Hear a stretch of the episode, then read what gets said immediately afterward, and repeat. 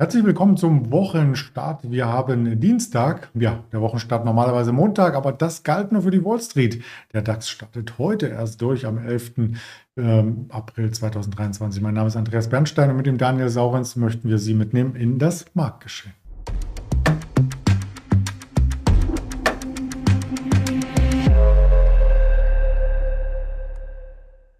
Ja, wie schon angedeutet und mit Datum versehen, gibt es jetzt auch noch den Risikohinweis. Wir sprechen keine Handelsempfehlung oder Anlageberatung aus, sondern berichten nur objektiv über das Marktgeschehen. Da nehme ich den Daniel gern dazu. Hallo Daniel. Schöne Osterwoche. Hallo. Ja, das stimmt. Es war eine kurze Woche. Letzte Woche, wir sind am Donnerstag rausgegangen mit äh, sehr, sehr positiven Gefühlen, denn der DAX äh, schloss ja am Tageshoch und hat eigentlich ignoriert, dass am Freitag noch die Arbeitsmarktdaten reinkamen. Genau, und die Arbeitsmarktdaten wurden ja wie immer positiv interpretiert. Es war auch eigentlich egal, wie sie ausfallen. Ähm, wären sie zu äh, schwach ausgefallen, hätte man gesagt, juhu, äh, keine Zinsen mehr. Sie waren dann relativ robust und dann heißt, juhu, äh, weniger Wahrscheinlichkeit, dass die äh, harte Landung und die Rezession alsbald kommt.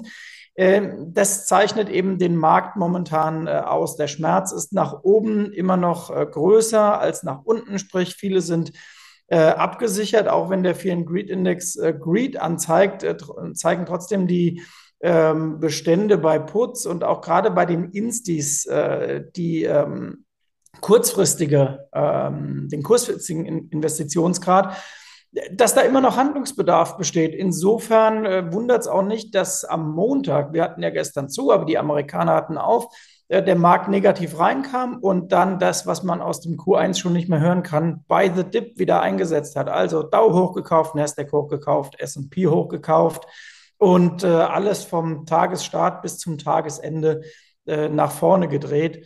Das ist die Erzählung, die wir ja immer wieder haben und es ist die Frage, was passiert jetzt mit der Quartalssaison und ändert sich die Marktlage dann? Das wissen wir natürlich beide nicht, ähm, aber einen Blick auf die Quartalssaison können wir gerne auch jetzt schon, bevor wir über einzelne Unternehmen äh, sprechen, wagen, denn die beginnt am Freitag traditionell mit einigen Banken. Eine JP Morgan kommt, eine Wells Fargo, eine Citigroup, auch eine BlackRock. Bis dahin müssen wir noch mit ein paar älteren Quartalszahlen vorlieb nehmen. Ja, ganz genau. Erst kommen die älteren Quartalszahlen und die Älteren erinnern sich, früher war ja auch mal Alcoa der große Türöffner. Mhm. Äh, das ist jetzt äh, nicht mehr so. Aber lustigerweise bei den Banken, die haben sie jetzt in der Erwartungshaltung äh, schon so reif geschossen, dass selbst da Überraschungen ab Freitag drin sind. Also City, Morgan Stanley, JP Morgan, wenn man da guckt, was die Flüsterschätzungen besagen, äh, dann muss man schon wieder denken, oha, selbst wenn die Ergebnisse und die Prognose nicht so dolle reinkommt, dann äh, ist es schon wieder so, wie hoch liegt die Messlatte? Antwort im Moment überhaupt nicht hoch. Also selbst da ist eine Überraschung drin. Aber um grundsätzlich mal nach vorne zu gucken, und das betrifft auch den Gesamtmarkt und die Stimmung, was dennoch im Markt nicht eingearbeitet ist, das ist das Ende des ähm, Earnings Cycle sozusagen. Also sprich, die positiven äh, Gewinnentwicklungen der letzten Jahre sind vorbei. Also wir gehen jetzt eigentlich in eine Phase rein, in der das Gewinnwachstum schwach wird. Und das hatten wir zuletzt natürlich 2020 mit dem externen äh, Schock äh, Corona. Da ging es ja ab März dann logischerweise äh, massiv nach unten. Das hatten wir 2015, 16 mal ganz kurz und das hatten wir natürlich 2008, 2009. Und das wird dann interessant, ob diese Buy-the-Dip-Mentalität weiterhin anhält, wenn man merkt, oh, jetzt trifft ja doch Wirklichkeit und äh, Zahlenwerk zusammen und äh, die Prognosen nicht die bisher zurückliegenden Ergebnisse, sondern die Prognosen sind dann eben nicht mehr so dolle und wir gehen in eine ähm, schwächere Gewinnphase rein. Also das wird der große Aufhänger für die nächsten Wochen.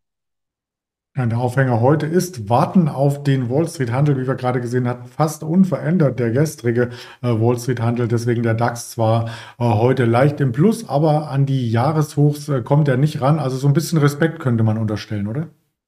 Ja, Respekt und äh, abwartende Langeweile, will ich mal sagen. Auf die Zahlen vom letzten Freitag ist das eben jetzt äh, verarbeitet und du hast es ja auch schon gezeigt. Der Fear and Greed Index liegt bei 60. Äh, das ist positiv in den USA, aber es ist eben auch nicht Extreme Greed, wo du sagst, Mensch, jetzt ist aber auch schon folgerichtig, dass es eigentlich nach unten gehen muss äh, am Markt, sondern der kann auch noch ein bisschen klettern. Es ist jetzt keine Phase, wo ich sage, ich muss allokieren, aber es ist immer noch die Phase, wo man sagt, offenbar, jeder Dip wird gekauft. Ich wiederhole mich, ich weiß, aber ja, so ist es nun mal. Und ich bin gespannt, wie euer Indikator aussieht äh, für den DAX. Ich könnte mir vorstellen, da geht es in eine ähnliche Richtung, irgendwo zwischen Kaufdrang und Gier. Lass mal laufen. Ich bin gespannt. Er war direkt bei Gier am Donnerstag. Ich mache ihn gleich mal an hier. Mal schauen, wo er endet. Ah, ah, genau an der Schwelle. Hast du recht gehabt. Ja, genau an der, äh, an der Schwelle. Und äh, das Problem an dieser Skala ist, die geht halt bis 100. Ne? Und man weiß nicht, äh, wie verrückt kann das noch werden. Und ähm, aus diesem Grund eben kein Kaufdrang nach oben, aber eben auch noch kein Druck nach unten. Ich glaube, was dieser Markt braucht, das wäre, damit es nachhaltig nach unten geht, ein wirklicher Schuss vor den Bug, dass man sieht, oh, wir haben das, wo wir die ganze Zeit drüber reden. Harte Landung USA, Rezession, Gewinnrezession und äh, Unternehmen, die auch mal sagen, Achtung, es läuft wirklich nicht mehr so gut. Das fehlt.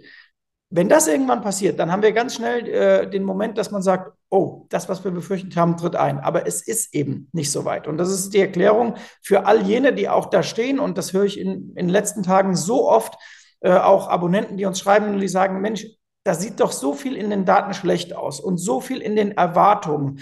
Und ähm, dies und das und jenes spricht doch für fallende Kurse. Und dann sagt man aber, ja, aber es bringt halt nichts, äh, wenn der Markt es nicht verarbeiten will.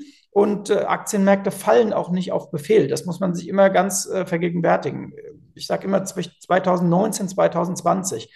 Ab November 19 war der Aktienmarkt massiv überteuert. Es dauerte zwei, drei Monate, bis es dann mit einem wirklichen Auslöser abwärts ging. Und solche Phasen habe ich als Börsianer schon so oft erlebt. Da muss man halt geduldig sein, wenn man glaubt, es sollte rückwärts gehen. Ja, oder sich die Aktien anschauen, die immer noch ähm, hier in einem Momentum aufwärts gerichtet sind. Wir haben ein paar amerikanische Werte heute mitgebracht und möchten tatsächlich mit dem wertvollsten amerikanischen Konzern äh, beginnen, mit der Apple. Äh, die scheint ja überhaupt keine Schwäche mehr zu zeigen. Ja, genau. Ich habe die Konzerne auch mitgebracht, weil die unterstützen alle vier in ihren Charts eine Lesart, ähm, die von zwei Seiten erfolgen kann. Äh, derjenige, der sagt, äh, die Gewinne bei den großen Techs kommen auch zurück, weil möglicherweise auch weniger Geld bei den Leuten ist, weil sie ihr überschüssiges Corona-Geld jetzt abgebaut hatten. Gerade in den USA ist das äh, der Fall ähm, dann würde das bedeuten, die Ausblicke der Unternehmen müssten ja schwächer werden. Dann ist die klare Lesart, Apple zum Beispiel wäre zu teuer von seiner reinen Bewertung her, auch wenn man guckt, äh, was dagegen der Anleihemarkt äh, abwirft.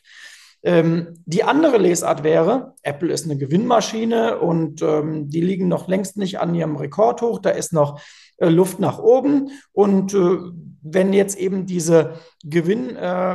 Revidierung und die, die Aussichten nicht so schlecht sind und wenn das nicht kommt, ja, dann könnte die Aktie ja noch auf ihr Rekordhoch zusteuern. So, und das passt bei allen Tags eben äh, von beiden Seiten.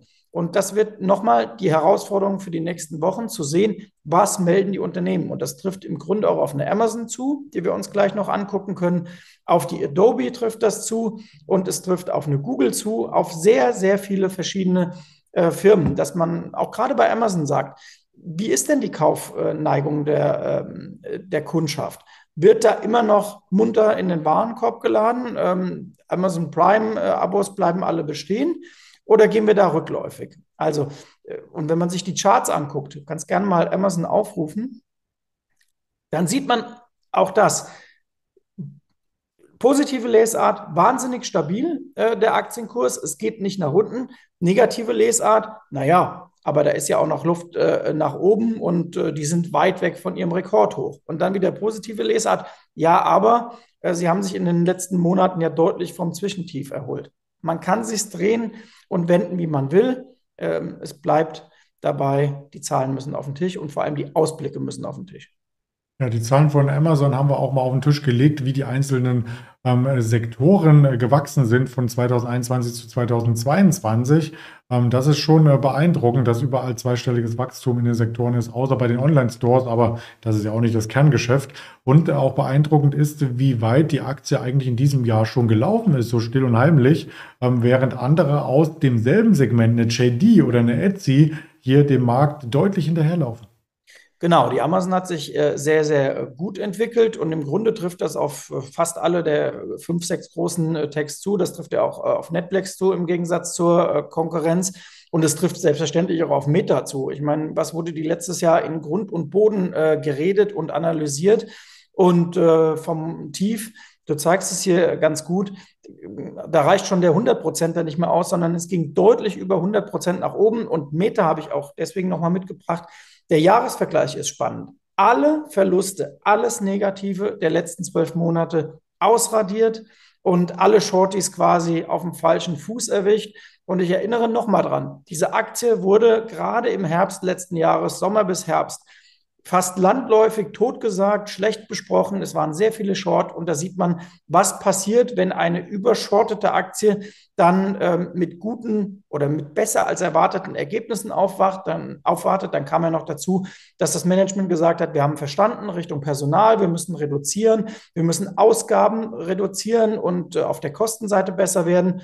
Ja, und dann ist es nicht so, dass so eine Aktie dann mal 30, 40 Prozent springt, sondern 100, 120, 130 Prozent vom Tief pum, das geht dann äh, relativ zackig. Und vor allem in einer ähm, Zeit von fünf Monaten, was ja wirklich erstaunlich ist.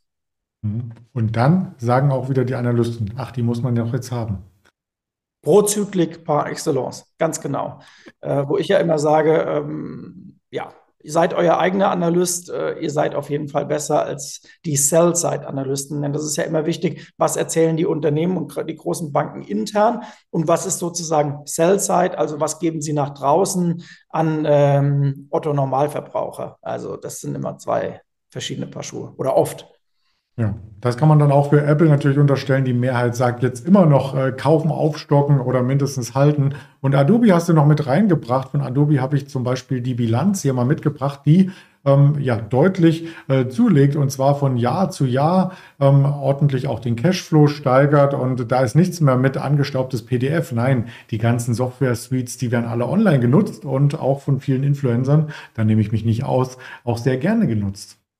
Äh, ganz genau, aber wenn man auf den Aktienkurs guckt, sieht man auch da äh, die Möglichkeit der zwei Lesarten ein bisschen an Amazon, nicht wahr? Also ganz gut erholt, will ich mal sagen. Ähm, seit einigen Wochen oder Monaten fast schon per Saldo seitwärts laufend und zum Rekordhoch, aber noch äh, stramm Luft. Und da sieht man auch, äh, da ist im Grunde die Entscheidung, die bevorsteht mit den Erwartungen, äh, die demnächst anstehen. Geht es nochmal äh, nach unten, dass man die 300 antestet oder läuft man nach oben raus Richtung Allzeithoch? Also das wird alles daran hängen, was wir in ein, zwei, drei Wochen hören. Ja, so lange wollen wir natürlich nicht warten ähm, für Bewegungen in den Indizes. Da gibt es tatsächlich auch heute noch mal ein paar ähm, Impulse. Wir hatten jetzt 11 Uhr die Einzelhandelsumsätze aus der EU. Auf dem Ticker bekommen wir Nachmittag noch den Redbook-Index, also die Kaufhausumsätze aus den USA und auch äh, den Rohöllagerbestand ähm, der Vorwoche. Der wird quasi nachgemeldet von letzter Woche und ja, einige FED-Mitglieder werden sich natürlich auch dazu äußern, wie sich Arbeitsmarktdaten und so weiter auswirken auf die Zinspolitik. Das dürfte spannend sein. Wir werden es in den Folgeformaten hier besprechen. Gerne auf den Social-Media-Kanälen vorbeischauen, um zum Beispiel auch täglich den Fear Creed Index dort äh, schon zu sehen vor der eigentlichen Sendung hier. Ganz lieben Dank an dich, Daniel Saurens, und dann bis nächste Woche. Bis nächste Woche. Schauen wir mal, ob er dann immer noch bei 75 liegt, euer Fear Creed. Ich bin gespannt. Danke, bis dann. Ciao. Ciao.